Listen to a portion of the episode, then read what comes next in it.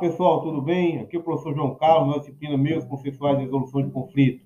O tema do nosso podcast de hoje é analisar como a negociação pode ser entendida a partir da análise de quais os interesses, qual o enfoque que vai dado na negociação e, em especial, qual deve ser o tipo almejado de negociação. É importante destacar que o enfoque básico de qualquer procedimento negociatório deve estar na busca de soluções, ou seja, afastar elementos de preconceito vinculados ao poder, vinculados apenas e tão somente à regra, mas almejar, ao fim e ao cabo, que, como elemento final da trajetória de negociação, alcance uma solução e essa solução deve, em regra, atender aos interesses de ambas as partes. Nesse sentido, é importante também entender qual, qual é ou quais são os tipos de negociação possível.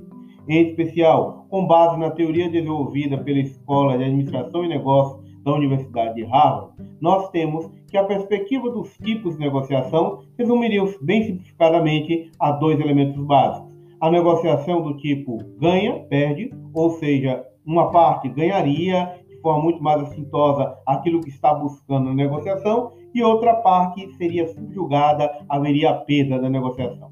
Esse tipo de negociação não é produtiva e, de certa forma, desvirtua a lógica inerente de utilizar um meio que busca o diálogo, busca a interação de forma contínua.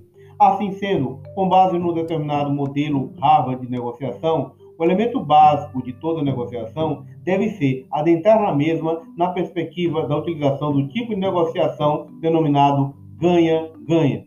Ou seja, ambas as partes devem ganhar algo, ambas as partes devem ter, pelo menos em parte, pelo menos em algum grau, a perspectiva de ver o seu anseio, ver o seu desejo alcançado.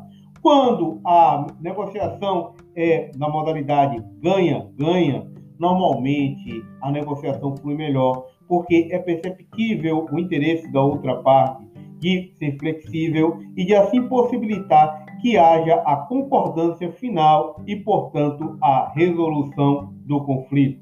Quando o indivíduo senta numa mesa de negociação imbuído do anseio de efetivamente ver o seu objetivo atingido, mas também compreendendo que a outra parte deve, pelo menos em alguma medida, pelo menos em alguma dimensão, alcançar os seus objetivos, a negociação tende a fluir de forma mais significativa, porque o primeiro passo, uma negociação vitoriosa, foi dado. É isso, pessoal. Valeu!